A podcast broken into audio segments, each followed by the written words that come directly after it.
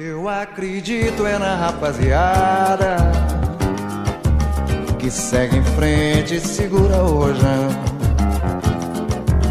Eu ponho fé na fé da moçada que não foge da fera e enfrenta o leão. Quem nunca ouviu falar que é o jovem que vai mudar o futuro do país? Bom, as esperanças são sempre depositadas em cima da juventude, porque são eles quem ainda vão viver e construir a história de cada país.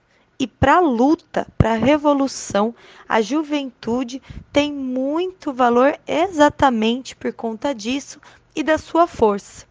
Hoje a gente vai conhecer a história de Helenira Rezende, uma estudante de luta que enfrentou com muita coragem a ditadura militar e cuja história é um exemplo para a gente entender por que, que a juventude é tão importante dentro da nossa luta. Desde jovem, ela se envolveu com a política dentro da universidade e ela usava sua energia para construir um mundo melhor, não só para os estudantes, mas para todos os trabalhadores e trabalhadoras do Brasil. A certa altura, ela foi militante do PCdoB, Partido Comunista do Brasil. Já muito combativa enquanto estudante, quando ela vai para o PCdoB, aos 28 anos, ela participa da guerrilha do Araguaia. No meio da ditadura militar, quando até as nossas palavras precisavam ser medidas para não deixar suspeitas de conspiração e nem perseguição, a Helenira, naquela altura, chamada de Fátima, pegou em armas e foi para a região do Araguaia, que é ali na região amazônica. É meio estranho, né? Por que, que iam chamar ela de Fátima naquele momento? Mas é porque a guerrilha ela costuma ser uma forma de combate clandestina. Então, a Helenira tinha que ter um codinome, que era Fátima. E o apelido dela, para os mais íntimos, para as pessoas que ela conversava no dia a dia, era a Preta. Parece até uma loucura para quem vê agora pensar numa guerrilha rural, uma guerrilha nas margens do rio, lá na região da Amazônia. Mas naquela época, assim como em muitos lugares hoje, o povo do, do campo era muito explorado. E ali parecia ser o lugar ideal para atiçar a população contra a ditadura militar. E ainda mais doido parece a ideia de uma mulher na clandestinidade pegar em armas. Mas, para mulheres como Helenira, isso era uma realidade possível. O mundo tinha acabado de ver o sonho da Revolução Cubana se concretizar.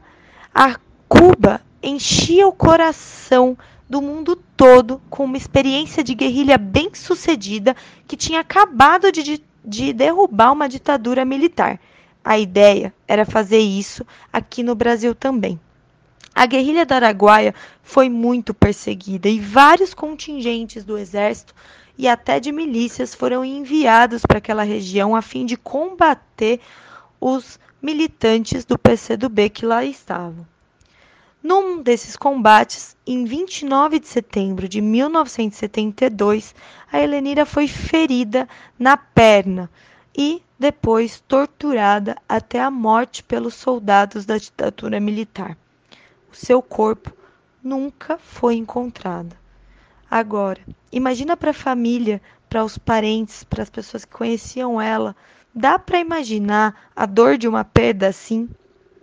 Mas, se a luta é feita de dor, ela também é feita de exemplos. E Helenira, ou Fátima, ou a Preta, nunca se rendeu defendeu seus companheiros até o fim, mesmo debaixo das maiores torturas, porque até presa ela chegou a ser antes de participar da guerrilha do Araguaia. Ela dizia o seguinte: Jamais entregarei meus companheiros, eles me vingarão. E hoje, nossa luta é parte da luta dela. Os tempos mudam, mas ainda sabemos bem quem são os inimigos do povo e sabemos também que, como Helenira, lutaremos até o fim com, digna, com dignidade e amor ao lado das pessoas que nós sabemos que são os nossos companheiros. Helenira Rezende, presente. Eu vou à luta com essa juventude que não corre da raia a troco de nada. Eu vou no bloco dessa mocidade que não tá na saudade constrói a manhã desejada.